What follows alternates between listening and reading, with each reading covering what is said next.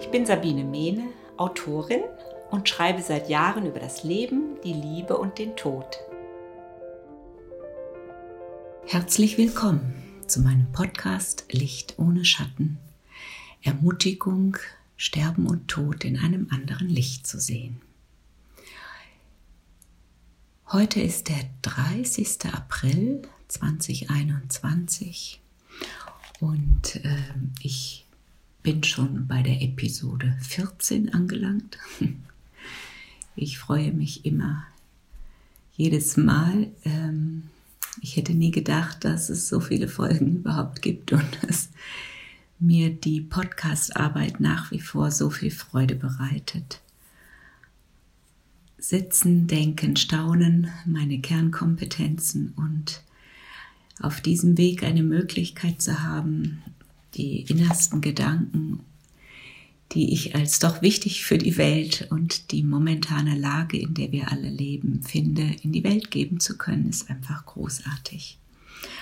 Und in dieser Episode habe ich nun das Vergnügen und die Freude, meine beiden Nachfolgerinnen im Gespräch offiziell vorstellen zu können.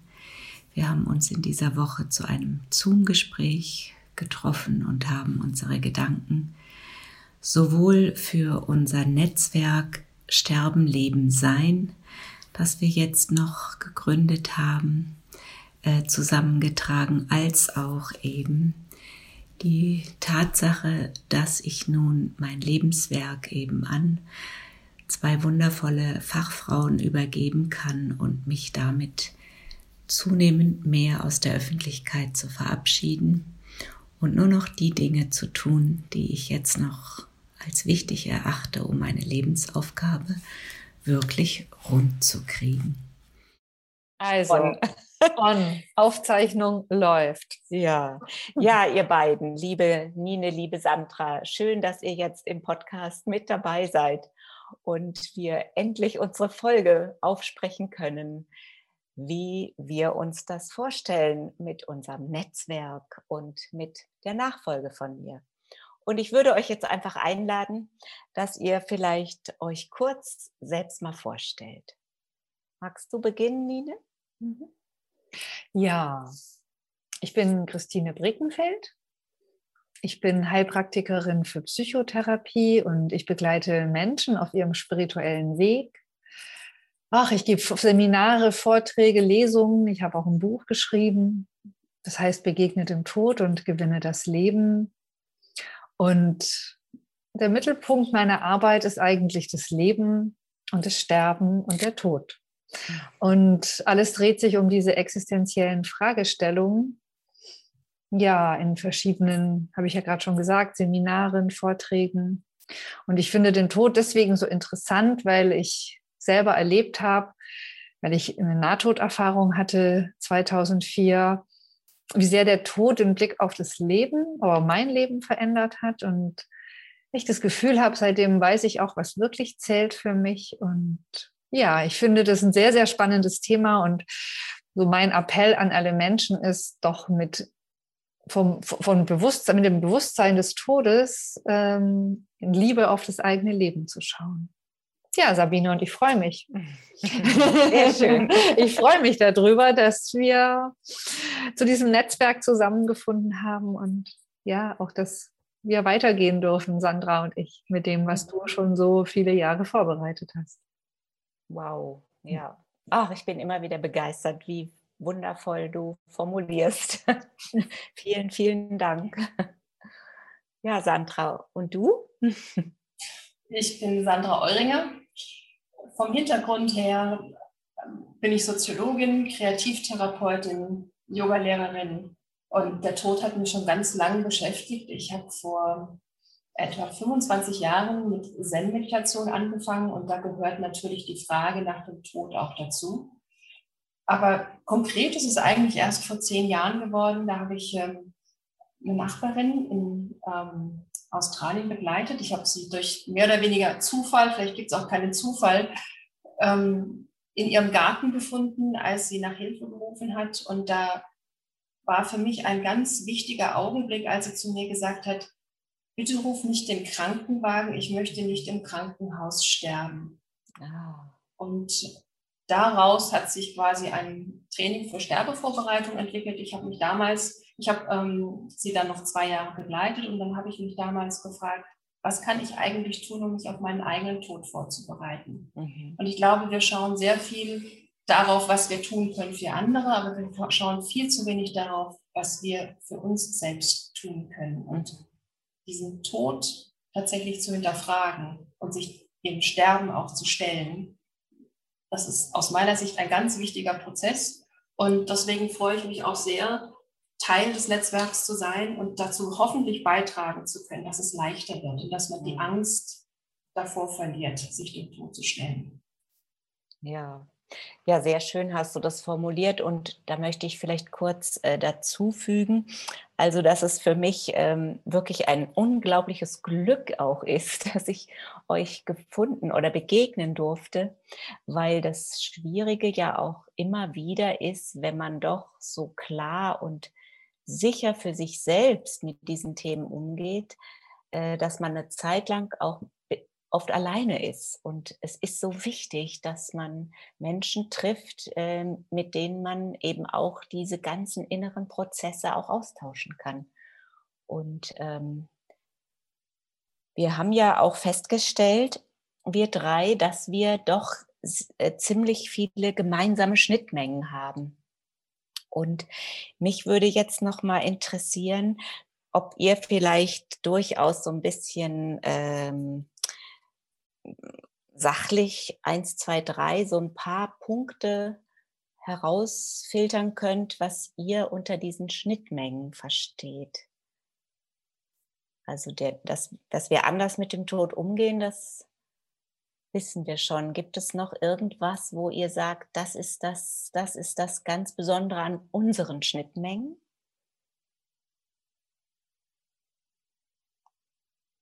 Also aus meiner Sicht, was ganz wichtig ist, ist, dass wir keine Angst vor dem Tod haben. Mhm. Und ich denke, in dem Moment, unabhängig aus welcher Richtung wir gekommen sind, um zu dieser Erfahrung zu kommen, ist das eine Grundhaltung, mit dem Sterben ganz anders umzugehen. Ob es jetzt um den eigenen Sterbeprozess geht oder um die Begleitung von anderen. Mhm. Weiß nicht, wie siehst du das, Lene? Mhm. Ja, das sehe ich auch so. Ich glaube auch, dass eine Schnittmenge ist, keine Angst mehr vor dem Tod zu haben oder den Tod nicht als eine Bedrohung zu sehen, sondern vielleicht den Tod auch ja, wie ein Teil des Lebens und auch ein Teil der Herausforderung des Lebens zu sehen. Vielleicht sogar auch was, was uns dann nochmal wandelt und was auch was Schönes sein kann. Mhm. Und ich glaube, eine andere Schnittmenge ist, auch keine Angst vor dem Leben zu haben. ja, weil ich glaube, das bedingt sich auch. Also wenn ich mich nicht mehr vor dem Tod fürchte, dann brauche ich mich auch nicht vor dem Leben zu fürchten. Hm. Ja, Nine, du hast ja sogar dein Buch so betitelt, Begegne mhm. dem Tod und gewinne das Leben. Mhm. Ähm, kannst du das noch, also dieses, dieses Lebendige, was mhm. hat dich da so lebendig gemacht, indem du dem Tod so nahe gekommen bist?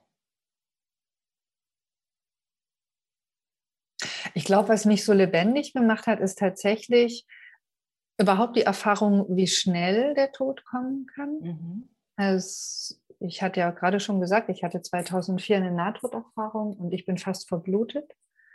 Und es ging innerhalb von fünf Minuten, dass klar war, wenn jetzt niemand kommt, sterbe ich. Und ich glaube, diese Erfahrung zu wissen, wie, wie schnell man sterben kann und dass auch keiner vorher kommt und sagt, äh, ach übrigens, jetzt ist nicht mehr so lange. Mhm. Also es ist ja jetzt auch was anderes, wie vielleicht krank zu sein und schon mhm. damit zu rechnen. Mhm. So wie ich das erlebt habe, ist ja eher wie so ein Unfall. Ne? Es mhm. kommt so ganz plötzlich, ganz plötzlich mhm. ist der Tod da. Mm, und das hat mich dann eigentlich auch nochmal viel mehr ins Bewusstsein nehmen lassen, was will ich eigentlich vom Leben? Mhm. Wer bin ich? Ich habe in der Nahtoderfahrung auch erlebt, dass ich anscheinend nicht dieser Körper bin, weil ich mhm. außerhalb meines Körpers war. Ich konnte sehen, ich konnte riechen, ich konnte hören und ähm, die Frage hat mich dann auch sehr beschäftigt, wer bin ich eigentlich? Und ich glaube, über diese Frage, wer bin ich, bin ich dann auch zu der Frage gekommen, was will ich eigentlich leben? Und so hat der Tod oder diese Begegnung mit dem Tod mein Leben ist so weit verändert, dass ich gemerkt habe, ich brauche eigentlich gar keine Angst davor haben, weil wenn ich Angst habe, dann lebe ich nicht. Mhm. Dann versuche ich eigentlich immer alles zu verhindern und wirklich zu leben bedeutet natürlich auch wirklich alles zu leben. Und die meisten Leute denken dann immer, ach, das ist alles ganz toll bei der, ganz super. die hat immer gute Laune und alles läuft. Aber das stimmt ja nicht, weil wenn ich wirklich lebe, dann habe ich auch keine Angst mehr vor der Wut, keine Angst vor mhm. Schmerz, keine Angst vor mhm. Trauer, keine Angst vor Scheitern. Mhm. Dann gehört eigentlich alles zum Leben dazu und dann ja, Aber bist du trotzdem in manchen Bereichen deshalb vorsichtiger geworden oder aufmerksamer? Wie meinst du das? Also wenn ich jetzt kein, äh, wenn ich jetzt keine Angst mehr vor dem Leben habe und vor allen Gefühlen oder für, vor, vor all den Dingen, die ein Leben eben ausmachen, ähm, hätte ich jetzt vielleicht auch die Idee, dass du vielleicht in manchen Punkten ähm, doch auch ja, achtsamer, sorgsamer, ähm, behutsamer vielleicht auch umgehst, um dieses kostbare Leben auch nicht in Gefahr zu bringen? Oder denkst du über sowas nicht nach? Nee, über sowas denke ich nicht nach. Echt? Ich denke eher darüber nach, wie ich achtsam und sorgsam und kostbar mit anderen Menschen bin. Mhm. Also ich denke eher sehr viel mehr darum nach, wie bin ich in der Welt und wie wirke ich in der Welt mhm. und äh, wie ist meine Beziehung und meine Verbindung zur Welt und was kann ich in die Welt geben von dem, was ich da, hm, ich sage immer, geschenkt bekommen habe, mhm. Als dass ich jetzt ähm, vorsichtig bin mit meinem Leben. Mhm. Natürlich, ich lebe gesund, ich rauche nicht, ich trinke nicht, ich trinke keinen Kaffee und ne, also mhm. mh, kein Alkohol.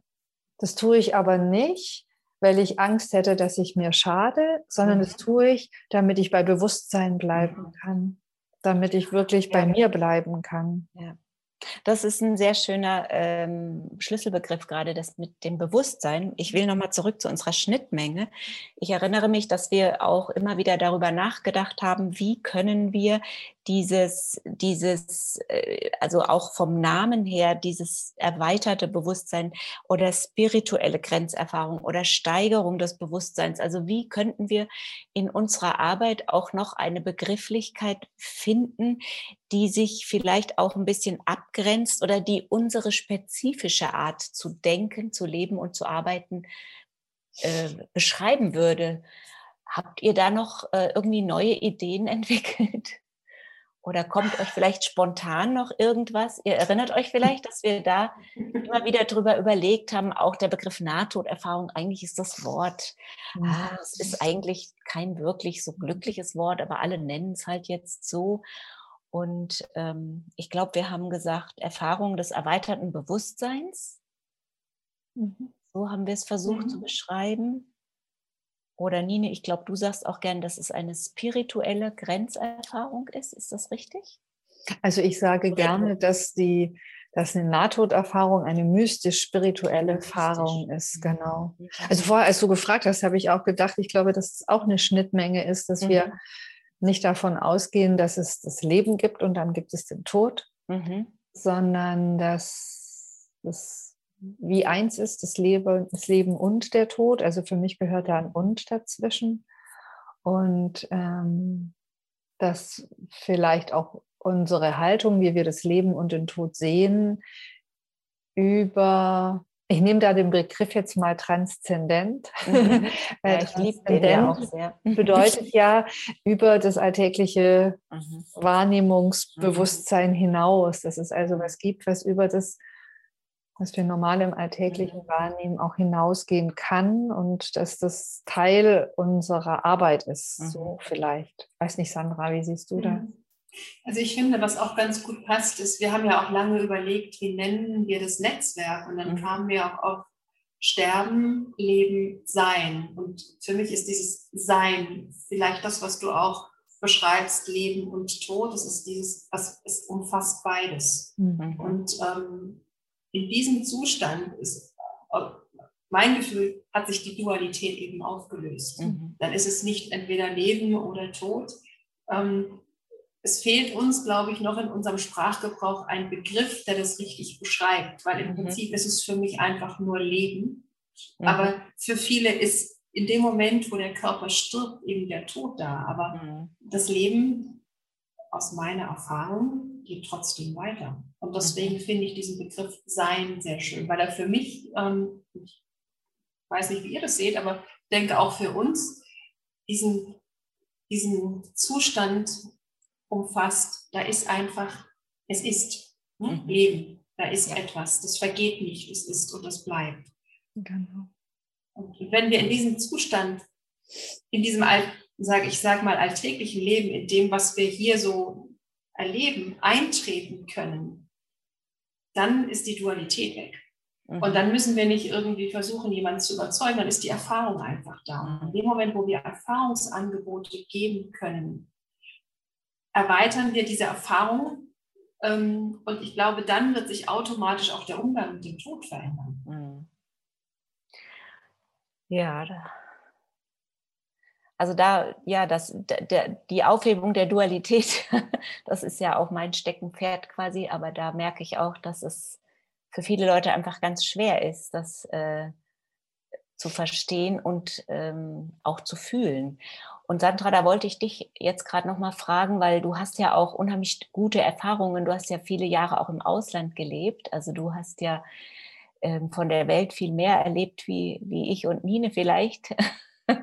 Und kannst du, kannst du vielleicht zu der Schnittmenge aus diesem Kulturkreis, also sowohl Australien als auch, ich glaube, du hast ja auch in Japan und in Indien ähm, auch deine Ausbildung in, in, in Yoga Nitra, glaube ich, gemacht. Ne? Mhm.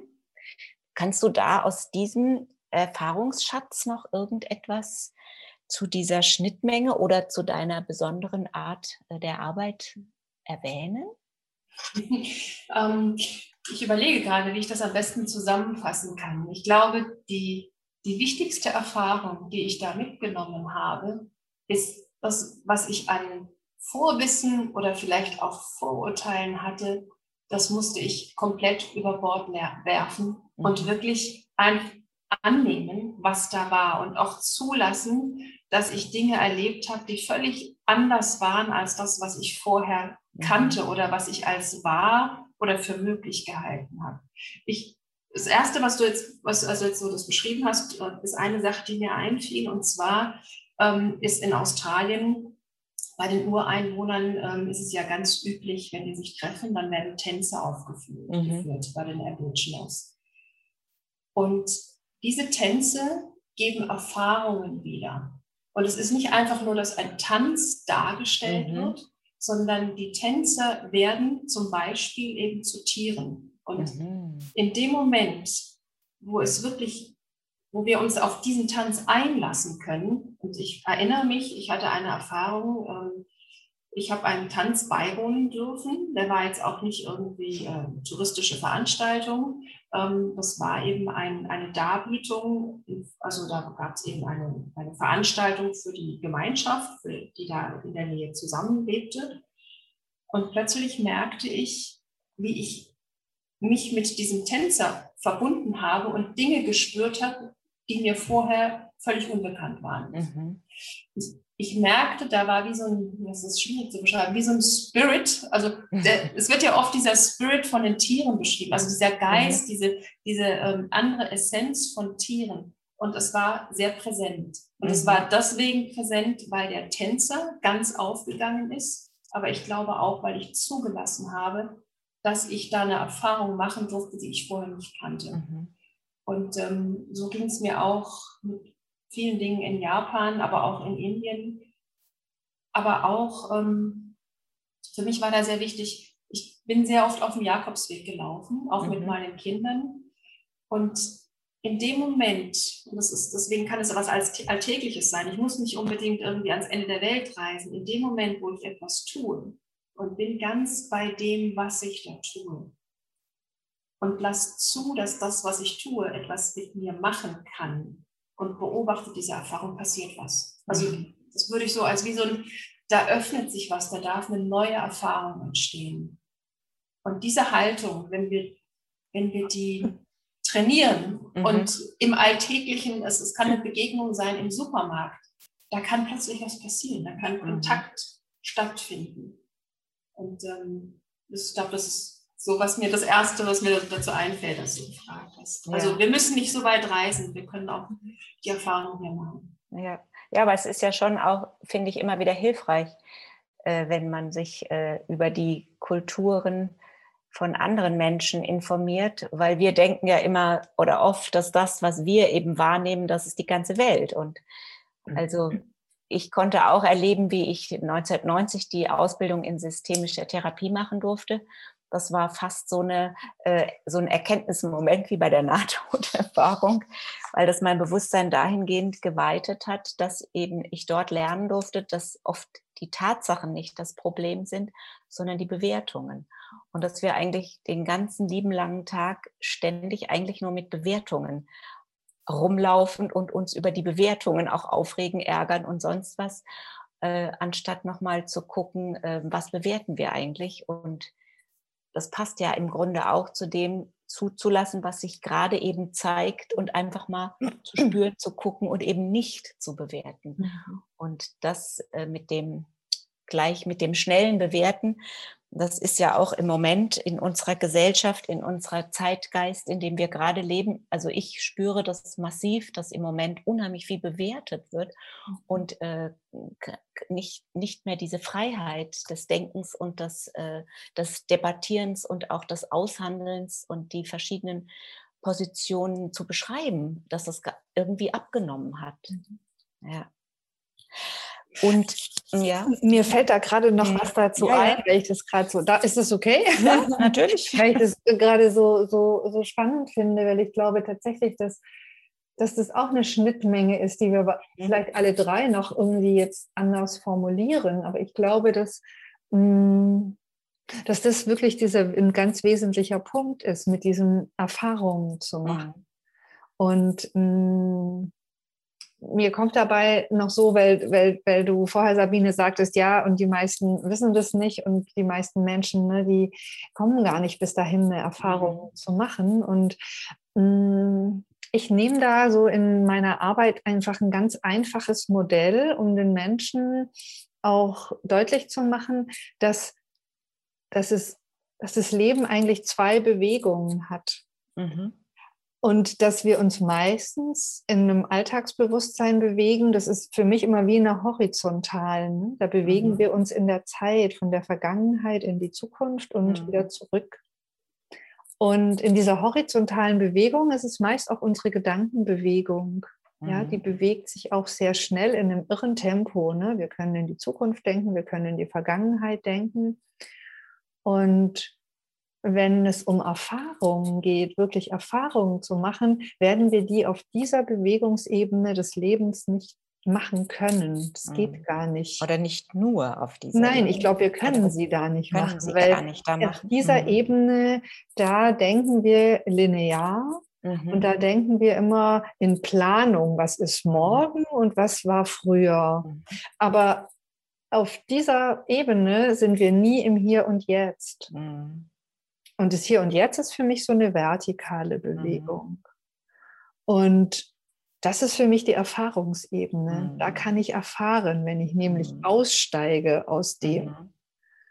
Und ich glaube, dass es, und das erlebe ich auch so, dass die meisten Menschen das erstmal nachvollziehen können, dass es mhm. praktisch wie einen inneren Richtungswechsel der Aufmerksamkeit braucht, um überhaupt eine Erfahrung machen zu können.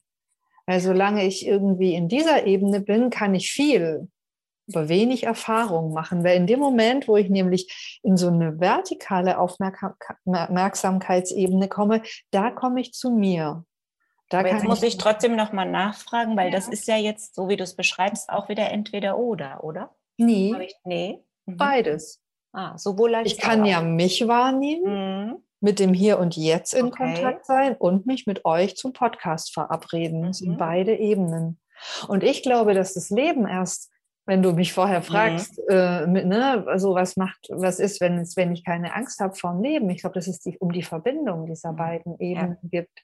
Nämlich dann meine Erfahrung, die ich innerlich mache, auch wieder in diese Handlungsebene ja. zu bringen. Nur in der Handlungsebene werde ich diese Erfahrung nicht machen. Dazu muss ich bereit sein, mal zu stoppen. Mhm. Und wenn ich so an meine eigenen Nahtoderfahrungen denke, habe ich am Anfang ja immer gedacht, ich bin da aus dem Körper raus und irgendwo hin mhm. zu einem. Licht und ich müsste da auch wieder raus und dahin, mhm. um diese Erfahrung zu machen. Und erst viel später habe ich durch innere Arbeit und äh, Meditation gelernt, dass ich nicht raus bin und irgendwo hin, mhm. sondern dass ich im Prinzip diese Bewegung verlassen habe und in diese vertikale Bewegung bin. Und das heißt nicht irgendwo raus und ins Licht, sondern wie in rein mhm. und in ja. mein inneres Licht. Ja. Ja. Für mich ist dieser Ort mein Herz mhm. oder so die Tiefe meines Herzensraums. Und ich bin ganz davon überzeugt, das vertrete ich auch so, dass wir in Nahtoderfahrungen nicht irgendwelche Lichter im Jenseits sehen, sondern dass wir unser eigenes Licht finden, dass wir mit mhm. unserem ureigenen inneren göttlichen Licht in mhm. Kontakt mhm. kommen. Und da bin ich fest davon überzeugt, das kann man auch im Leben. Mhm. Dazu muss man nicht erst sterben. Ja. Aber ich glaube, dass dieses, was du eben sehr schön beschrieben hast, dass das auch ein Prozess ist, der im Sterben stattfindet. Also das ist auch ein Prozess, der im ich Sterben glaube, stattfindet. Bevor ein Mensch stirbt, verinnerlicht er sich nochmal ganz, ganz tief in sich, mhm. um dann quasi also ich habe halt nach wie vor die Idee, dass ähm, mein Deckelchen, von dem ich immer spreche, mhm. meine Fontanelle, wo ich ausgestiegen bin, das wird ja auch nicht umsonst als das mhm. Kronenchakra beschrieben, dass das da oben eben auch meine Verbindung äh, in die vertikale mhm. ist es auch. Ist. Wir haben ja diese vertikale Verbindung, die geht ja über uns ja, hinaus. Genau. Mhm. Ja. Und ich glaube auch, dass das der Prozess des Sterbens ist, weil ich habe es selber so erlebt, in dem mhm. Moment, wo ich wirklich, ich war sicher, ich würde jetzt sterben, mhm. bin ich ausgestiegen. Mhm. In dem Moment, wo ich glaube, ich muss jetzt mhm. sterben, gibt es keine Zukunft mehr. Ja. Die Vergangenheit wird unwichtig. Und in dem Moment komme ich hier in diese Bewegung. Ja. ja, und diese Bewegung zu finden, das ist, finde ich, ist mir ein großes Anliegen, das den Menschen auch schon im Leben zu ermöglichen. Mhm. Ich glaube, wenn man diese Bewegung im Leben findet, dann wird es auch viel leichter mit dem Tod. Und ich glaube, das ist auch unsere große Schnittmenge, wenn ich euch da richtig verstanden habe. Ja, auf alle Fälle. Mhm. Sandra, du magst du noch ein bisschen was erzählen von deiner Arbeit mit Theorie U und deinem eigenen Konzept, was du entwickelt hast über die Sterbevorbereitung? Die also, persönliche Sterbevorbereitung an der Stelle? Also gerade in Bezug auf Theorie, ich weiß jetzt nicht, die meisten kennen es vielleicht noch nicht. Theorie U ist ähm, von Professor Otto Scharmer am MIT in den USA entwickelt worden. Und ich glaube, sein erstes Buch wurde 2006 veröffentlicht, also ein ganz dicker Schinken. Und ähm, am Anfang war es so, dass viele es nicht verstanden haben. Und aus meiner Sicht, was er mittlerweile hat er auch ähm, ähm, Theorie U quasi in die Essenzform veröffentlicht. Ähm, aus meiner Sicht, was er schafft, ist einen Zugang zu diesen Zuständen ähm, dieses Seins zu beschreiben und auch ähm, dafür natürlich auch Methoden anzubieten, aber für ein Publikum, das sage ich mal erstmal nicht so viel mit ich sage jetzt einmal platt, Achtsamkeit am Hut hat oder wo das für viele klingt es vielleicht als Thema jetzt passt nicht zu mir. Also er hat eben für, ähm, aus, er kommt eben auch aus dem ähm, kaufmännisch-technischen Bereich und hat eben auch für Unternehmen eine Anleitung quasi geschrieben, mhm. wie sie bewusster miteinander umgehen können. Und er hat zum Beispiel diese vier Ebenen des Hörens und das fand ich eben auch vorhin sehr passend ähm, beschrieben. Ähm, das passt zu dem auch, was, was Nine gesagt hat. Ähm, wir beobachten, wie hören wir denn? Wie gehen wir denn in Kontakt mit anderen? Und da ist eine Ebene zum Beispiel, normalerweise machen wir diesen Download. Ja, wir sehen was, wir hören was und sagen, oh, kenne ich und ich packe es in eine bestimmte Schublade. Oder eben die nächste Stufe, ich nehme den Unterschied wahr. Ich nehme wahr, oh, da ist was, aber ich sehe es anders und lasse den anderen aber in diesem Anderssein. Mhm. Und dann die dritte Stufe ist, ich versuche mich empathisch mit dem anderen zu verbinden. Ich mhm. nehme wahr, wie der oder diejenige sich fühlt. Also ich versuche quasi in die, in die Schuhe des anderen zu schlüpfen. Mhm. Und dann die vierte Ebene ist aus meiner Sicht das, das Spannende wenn wir in dieser empathischen Verbindung sind und dann zulassen, dass etwas passiert und dann nicht unsere Meinung in irgendeiner Form durchbringen wollen, sondern entstehen lassen. Also auf dieser, wir haben diese Empathie miteinander und dann passiert was. Und das ist oft so ein Moment, ähm, den kann man sehen. Also man sieht bei den Menschen oft, da, da blitzen die Augen, da passiert mhm. was, da ist, da ist was im Kontakt entstanden. Und ich finde, das beschreibt er sehr gut, eben auch mit Methoden, die ähm, natürlich auch aus Achtsam, natürlich auch Achtsamkeitstraining äh, beinhalten, aber eben auch sehr gut beschrieben sind für Menschen, die erstmal mit, da mit dem Bereich nichts zu tun haben. Mhm. Ähm, in Bezug, äh, Bezug, auf meine, mein eigenes Training ähm, nutze ich auch die Methoden von Theorie U, aber eben auch Methoden aus der traditionellen tibetischen Bön-Tradition, aber eben auch ähm, von den traditionellen ähm, Yoga-Lehren, ähm, unabhängig von dem kulturellen Hintergrund. Das ist mir immer ganz wichtig. Es geht wirklich darum, Erfahrungen im Körper zu machen und zu spüren, was machen die Methoden mit mir und mit den Methoden in, in Erfahrung zu gehen und auch in diese Selbstwirksamkeit zu wissen, ich kann mit Schmerzen umgehen, ich brauche keine Medikamente dafür, ähm, ich kann bei Bewusstsein bleiben. Das ist mhm. ganz wichtig für mich. Also dieses, ich habe mich immer dabei. Wenn meine Teilnehmer dieses Gefühl bekommen, dann sage ich, ja, hat also geklappt. Wenn, wenn sich jetzt jemand auf seinen Sterbeprozess vorbereiten wollte, bewusst, könnte er bei dir lernen, wie er mit Schmerz und mit Ängsten auch ohne Medikamente umgehen kann? Ja. Ja. ja also ich habe selbst eben ähm, also zum Beispiel eben auch eine, eine längere ähm, Kiefer-OP, die dauerte 70 Minuten. Da wurde auch rausgefräst, da wurde richtig im Kiefer gearbeitet. Das habe ich ganz entspannt mit Yoga Nidra.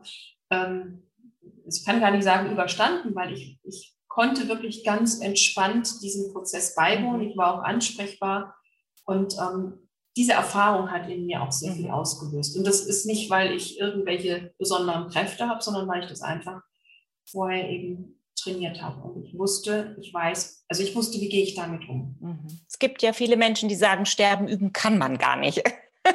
Aber da, ich glaube, da sind wir ja anderer Meinung, richtig? Weil das, ja. was du äh, trainierst oder anbietest, wäre ja schon eine Möglichkeit, sich vorzubereiten, gewappnet zu sein, weil das ist ja für viele die Angst vor Schmerz beim Sterben und vor allen Dingen vor Angst und Unruhe. Und dann schreit man ja immer nach der Palliativschwester oder nach dem Doktor, ich brauche jetzt meine Pille. Und da sagst du, nee, nee, das kann man auch anders hinkriegen. Also es ist aus meiner Sicht ganz wichtig, sich diesem mhm. Prozess zu stellen. Mhm. Und ähm, also zum Beispiel in der, der klassischen tibetischen Bön-Tradition wird auch ähm, quasi jeder Schlaf als kleiner Tod, mhm. also ja. bewertet oder genutzt, sage ich mal. Und da gibt es eben auch viele Möglichkeiten, sich vor dem Schlaf ähm, auf einen, ja, sag ich mal, gesunden und regenerierenden Schlaf vorzubereiten. Das bietest du ja auch als Workshop an, habe ich auf deiner Website gelesen, ne? Das ist, ja. ja, ist eigentlich auch Teil ja. meines Trainings genau. und gehört eben auch dazu. Vielleicht, äh, vielen sagt vielleicht auch der Begriff luzides Träumen etwas mhm. und das mhm. gibt es eben auch schon seit vielen hunderten Jahren in der tibetischen Zen-Tradition. Das hat der Schopenhauer übrigens auch ja schon gesagt, dass der Schlaf eben dass der kleine Bruder vom, vom Tod ist. Und äh, Sandra, ich möchte gerade noch mal daran ähm, weiter äh, fragen, weil du ja auch erzählt hast, dass in Indien es viel selbstverständlicher ist, dass die Menschen auf Nahrung und Flüssigkeit verzichten. Magst du uns dazu noch was erzählen? Weil das ist ja auch ein Thema möglicherweise von diesem Netzwerk, ja. dass ihr auch Menschen, die eben bewusst äh, sich auf ihr Lebensende vorbereiten, auch mit dieser Vorgehensweise vertraut macht oder da auch begleitet? Ja, also ich habe das zum ersten Mal ähm, als Erfahrungsbericht gelesen und dachte so, oh, wie schön. Also ähm, da wurde von einer älteren Frau berichtet und sie sagt dann eben, okay, ich merke, ich kann nicht mehr so gut sehen, ich kann mich nicht mehr um mein Essen kümmern, ähm, ich merke, andere müssten jetzt sich um mich kümmern und das möchte ich nicht. Und dann hatte sie eben beschlossen, es ist jetzt Zeit zu sterben. Und dann hat mhm. sie ähm, ihre Familienmitglieder informiert, sie hat die Freunde informiert. Und in Indien ist es eben üblich, also es ist, mhm. es ist normal, also es macht jetzt nicht jeder, aber es ist etwas, das auch so bewusst gelebt wird. Das heißt, dann kommen die Familienmitglieder, mhm. dann kommen auch die Freunde und es wird gemeinsam gesungen, es wird ähm, gemeinsam erzählt und der sterbende Mensch wird ganz bewusst begleitet. Und es wird mhm. auch nochmal das Schöne geteilt, was im Leben erfahren wurde. Mhm. Und ähm, als ich das gelesen habe, merkte ich so, ja, genau, das ist stimmig und das ist schön. Und das wünsche ich mir, dass es hier auch möglich ist. Also. Hin und wieder wird es natürlich auch mal umgesetzt, aber es ist noch lange nicht weit noch zu wenig. Ne? Genau. Ja, es ist noch, es ist noch etwas Kurioses oder ähm, es wird auch überall ausgeklammert. Also bei vielen Diskussionen über den Paragraph 217, da brauchen wir jetzt nicht drauf eingehen, aber da wird immer nur über Suizid und Tralala geredet, aber dieses, äh, dass man auch auf diese Weise und dass das schon, dass das ja keine Neuerfindung ist, sondern dass das schon viele Generationen vor uns auf der ganzen Welt praktiziert haben, äh, wird immer ausgeklammert. Mhm. Ja. Mhm. Ich meine, es haben ja auch unsere, zumindest kenne ich das von meiner Urgroßmutter, ne? mhm. ne? das haben auch unsere ja. Großeltern und Urgroßeltern so praktiziert. Also ich glaube, es ist gar nicht so fremd gewesen in mhm. Deutschland. Ich habe eher das Gefühl, es ist eigentlich wie so ein zeitgenössisches Thema, dass es gerade so ein Tabuthema ist. Wenn meine mhm. Urgroßmutter, die hat sich, als sie 93 war und das Gefühl hatte, jetzt ist es gut, hat sie es mhm. genauso gemacht. Mhm. Und man hat sie halt gelassen. Ja, das ist der Unterschied. Haben, wir haben sie heute gelassen. Ja, genau. Heute wirst du ja nicht gelassen. Ja, Jeder weißt, redet ja auf dich ein. Wie kannst du sowas machen? Ja, weißt du, das ist interessanterweise gar nicht so lange her. Das war 1993, als sie ah, okay. gestorben ist. Und mhm. sie hatte das auch für sich so entschieden. Und sie mhm. hat aufgehört zu essen und aufgehört zu trinken, hat nochmal jeden von uns zu sich berufen. Und der Arzt, der hat damals gesagt, ach, wir lassen das einfach. Mhm. Toll. Also von daher habe ich das Gefühl, dass, dass, dass es so unsere, dass es jetzt noch gar nicht so weit zurückliegt, dass es ja, auch stimmt. noch für die Menschen eine Selbstverständlichkeit war, mhm. dass es anscheinend irgendwie, mh, hm, ja, also gerade erst in, in, den letzten 20 Jahren vielleicht mhm. oder so. Ja. Vielleicht auch, vielleicht auch seit diese Generationen verstorben sind, für die mhm. das noch selbstverständlich mhm. war. Seitdem scheint es irgendwie so wie in Vergessenheit zu geraten. Ja, vielleicht haben wir auch einen Wechsel in diesen letzten 20 Jahren massiv mhm. erlebt. Also, dass eben, dass eben die Maschi das Maschinendenken, also mhm. dass dieser Reparaturgeist, man kann überall immer noch was rumschrauben und, und also auch die, die doch zum Teil auch diese Übertherapie, zu viel des Guten, egal auf welcher Ebene, mhm. ähm, dass wir glauben, wenn wir ganz viel machen, dass es dann ne weniger schlimm ist. Mhm. Und ähm, ich Ihr wisst ja von mir, dass ich immer sage, meine Medizin ist die Stille und ich möchte einfach in, ohne Stress und in der, in der Stille sein dürfen auf mhm. diesem Weg. Äh, und dass man da heutzutage tatsächlich ja irgendwie auch was für, dafür tun muss, um diesen Wunsch umzusetzen.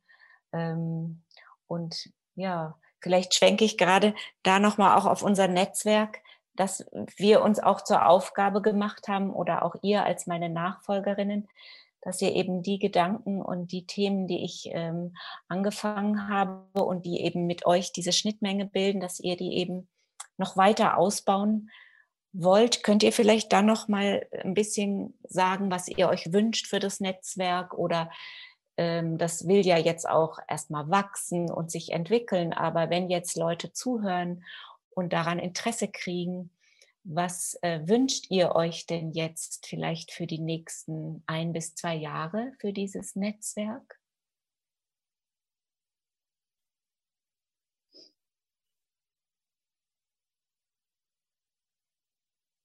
Also mein Gefühl ist, dass es erstmal wirklich wichtig wäre, dass so gleichgesinnte Menschen zusammenkommen, hm, wo die Schnittmengen mhm. ähnlich sind oder wo okay. unsere Schnittmengen sich vielleicht auch vergrößern dürfen. Mhm.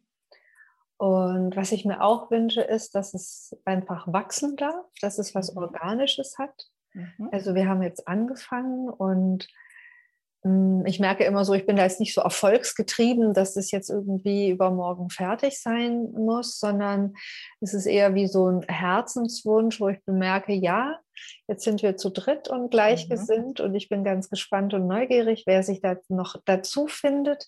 Mhm. Und ähm, ja, und was das für Themen sind und wie die dann zusammenkommen und was sich daraus dann eigentlich so ergibt und was sich entwickelt. Und Netzwerk heißt ja für mich auch immer so, jeder tut seinen Teil und seinen Beitrag dazu. Mhm. Und ich fände es sehr schön, wenn das Netzwerk jetzt nicht nur fachliche Themen anbietet oder Auskünfte gibt für Pressemedien, sondern wenn das, was Sandra vorher gesagt hat, das liegt mir auch sehr am Herzen, mm, dass es tatsächlich auch Erfahrungsmöglichkeiten gibt, also im Sinne von Seminaren oder Vorträgen oder was auch immer uns da so einfällt, aber das ist eigentlich was, was, was ich besonders mhm. wichtig finde. Man kann über viel reden, mhm. aber ich glaube, erst durch Erfahrung, mh, mm, durch Erfahrung setzt sich dann auch was im Leben um. Mhm. Also ich kann mich dir anschließen, aber und äh, nicht aber. Und, und, ich denke, diese Erfahrung am besten schon ganz früh in die Schule zu bringen. Das wäre ein mhm. Wunsch. Das dass, dass Kinder ganz natürlich damit umgehen können und das mhm. Tabu verschwindet, das es im Moment noch hat. Mhm. Und ansonsten aber auch so wie, Nino, wie du das gesagt hast, dass Menschen, die sich angesprochen fühlen, ähm, sich mit uns verbinden und mhm. dass wir dann offen sind für das, was dann entsteht, entstehen darf. Mhm. Und wenn ihr jetzt, also ja, das heißt, wir sind jetzt im Moment so eine Art Kleeblatt und wir senden in das umliegende Feld, was wir denken, wie wir ähm, uns definieren, wie wir auch vielleicht mit dem Thema Spiritualität umgehen. Gibt es denn auch etwas, wo ihr sagen würdet, ähm, da grenze ich mich auch ganz bewusst von bestimmten Mainstream-Richtungen ab? Oder würdet ihr sagen, nö, wir haben, wir, wir, wir haben gar keine Abgrenzungsbedürfnisse?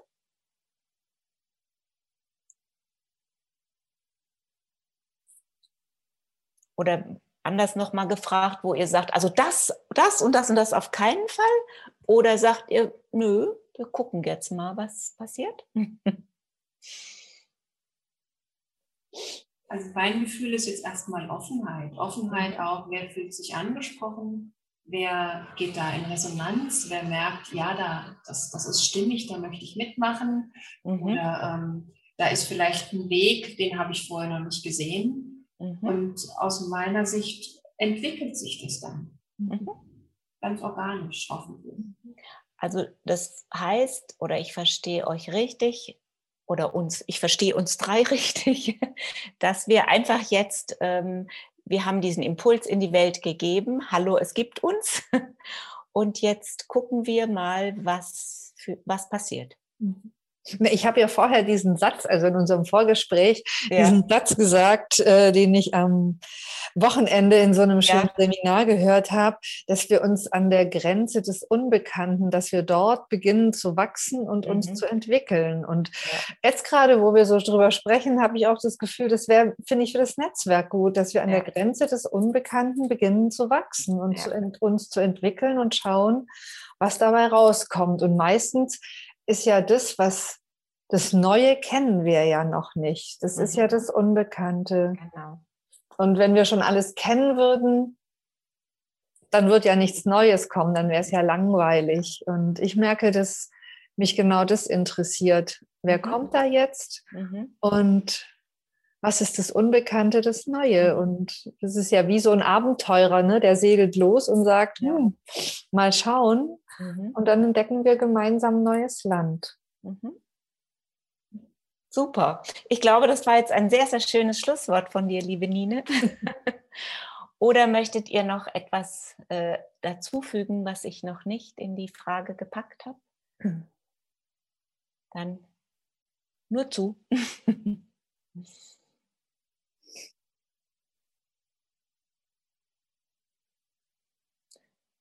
Da kommt jetzt die Liebestille, meine Lieblingsatmosphäre. Dann lassen wir es doch jetzt einfach so stehen und wir gucken, was passiert. Vielen, vielen Dank an euch beide. Auch, dass ihr meine Arbeit weiter in die Welt tragt. Dankeschön. Ja, ich bin gespannt, was nun geschehen wird, nachdem wir unsere Gedanken mitgeteilt haben. Aber vielleicht am Schluss nochmal der Reihe nach. Also ähm, Sandra Euringer hat ja von den Klarträumen gesprochen oder den luziden Träumen, die man eben auch Klartraum nennt. Und für jeder, der sich darüber nochmal informieren will, findet natürlich überall Infos, aber hier nochmal ganz kurz, dass es sich eben um Träume handelt, in denen man sich völlig klar darüber ist, dass man träumt und dass man eben auch nach eigenem Entschluss handeln kann. Und ähm, dieses, diese Art von Träumen kennen sich ja viele Menschen und äh, man kann das eben auch äh, für sein eigenes Potenzial, für sein eigenes Fortkommen nutzen. Und ich habe das ja oft mit dem erweiterten Bewusstsein in der Nacht auch verglichen. Das sind eben Bewusstseinszustände, die ich auch sehr, sehr oft und sehr häufig habe wo man eben in so einer Zwischenphase zwischen Wach und Traum und Schlaf ist oder Traum ist und tatsächlich auf einer bestimmten geistigen Ebene arbeitet und damit eben auch Dinge verändern kann. Darüber habe ich auch in dem Buch Der große Abflug einiges geschrieben. Ja, der nächste Punkt ist eben, dass ich äh, mir einfach auch noch mal wünsche, dass der, dass wir, dass sich jeder Mensch eben überlegen könnte, was wäre wenn? Also www. was wäre wenn? Was wäre, wenn es mich erwischen würde, weil Christine Bregenfeld ja so schön erklärt hat, sie hat erlebt, wie schnell es gehen kann, dass man gestorben ist. Es kann ratzfatz gehen und ich finde, für jeden Menschen wäre das eine Aufgabe, dass er sich das überlegt, was wäre wenn und dass er das vielleicht auch vorbereitet und äh, irgendwie sich damit beschäftigt. Vielleicht wäre das ja auch irgendwann mal ein wichtiges Thema in den Schulen, im Religionsunterricht, im Ethikunterricht, in der Sozialkunde oder vielleicht gibt es ja bald auch noch ein Schulfach Lebenskompetenz, wo nochmal ganz neue Perspektiven unseres Menschseins als Schulfach ähm, verpflichtend für alle Schüler sind. In ein paar Bundesländern gibt es schon das Schulfach über das Glück. Ähm, also wollen wir hoffen, dass das eben möglich ist. Ja, und an dieser Stelle möchte ich meine drei Wünsche nochmal formulieren, die ich auch in unserem kleinen Film formuliert habe, den man eben auch anschauen kann. Ich wünsche mir, dass mein Spirit durch Christine und Sandra weiter in die Welt getragen wird, mit der gewissen Portion Leichtigkeit und der nötigen Menge Humor sowie Tiefe und Wahrhaftigkeit beim Ergründen und Durchdringen der einzelnen Themenfelder. Ich wünsche mir, dass meine Arbeit weiter ausgebaut werden und Neues entstehen wird, weil die Kraft der Transformation alles möglich machen kann. Und ich wünsche mir, dass es leichter fallen wird zu sterben. Das Sterben als ein Gehen ins Licht, das Ende des irdischen Aspektes unseres Menschseins verstanden werden wird. Wir verwandeln uns doch nur und gehen niemals verloren, denn wir haben nur einen Körper, aber wir sind Bewusstsein. Und ich meine, es reicht nicht nur tot zu sein, um nicht mehr zu sein. Und für alle, die noch weitere Informationen zu unserem Netzwerk und zu meinen Nachfolgerinnen äh, wünschen, die gehen einfach auf meine Webseite www.licht-ohne-schatten.de. Dort findet sich alles auch zu dem kleinen Film, den wir gedreht haben und jeder kann in Ruhe nochmal nachlesen. Ja, ich sage vielen Dank fürs Zuhören, vielen Dank fürs Mitschwingen, fürs Mit in Resonanz gehen und ich wünsche mir dass sie alle mutig bleiben, sich zu fragen, was wäre, wenn? In diesem Sinne verabschiede ich mich wie immer und sage Tschüss, wir sehen uns wieder, so oder so, bleiben Sie mutig und gesund.